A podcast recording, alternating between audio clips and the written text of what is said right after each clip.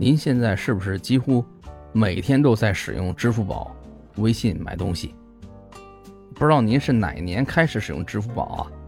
我注册支付宝是二零零九年，那个时候呢还仅限在淘宝上购物，现在已经是随处可见二维码了。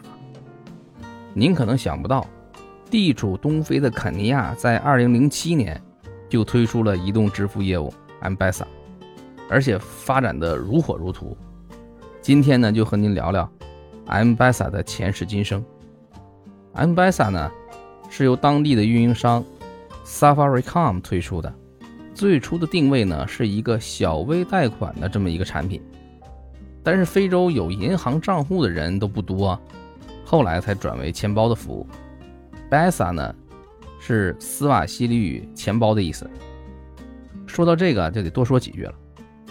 非洲有个很大的问题呢，在于基础设施的落后，对应到金融领域，就是首都以外的经济不发达区域。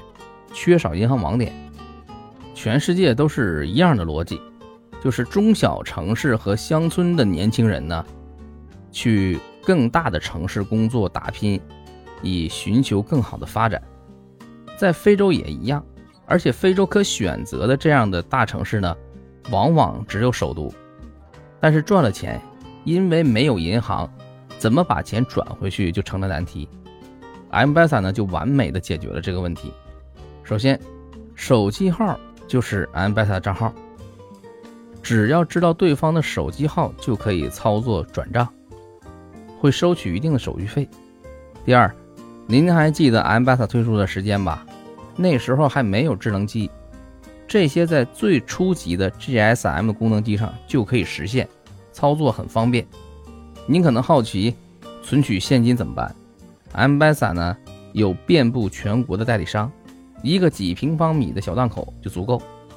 取现的时候，根据相应的金额也会扣除对应的手续费。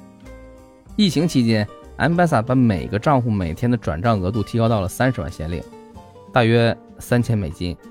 一千先令以内的转账呢是免手续费的。Safaricom 现在使用的 M-Pesa 系统呢是第二代，是我们的民族之光华为提供的解决方案。当年参与这个项目的一位华为员工呢，后来还在肯尼亚创立了一个电商平台。经过多年的运营，M-Pesa 在肯尼亚成年人中的渗透率达到了百分之九十。这项业务也成了 Safaricom 对抗其他运营商最强有力的护城河。现在非洲很多国家的运营商都推出了自己的支付业务，这个是不是有点超出您的想象？以后啊。有机会再和您讲。好了，今天就和您聊到这儿，感谢您的收听。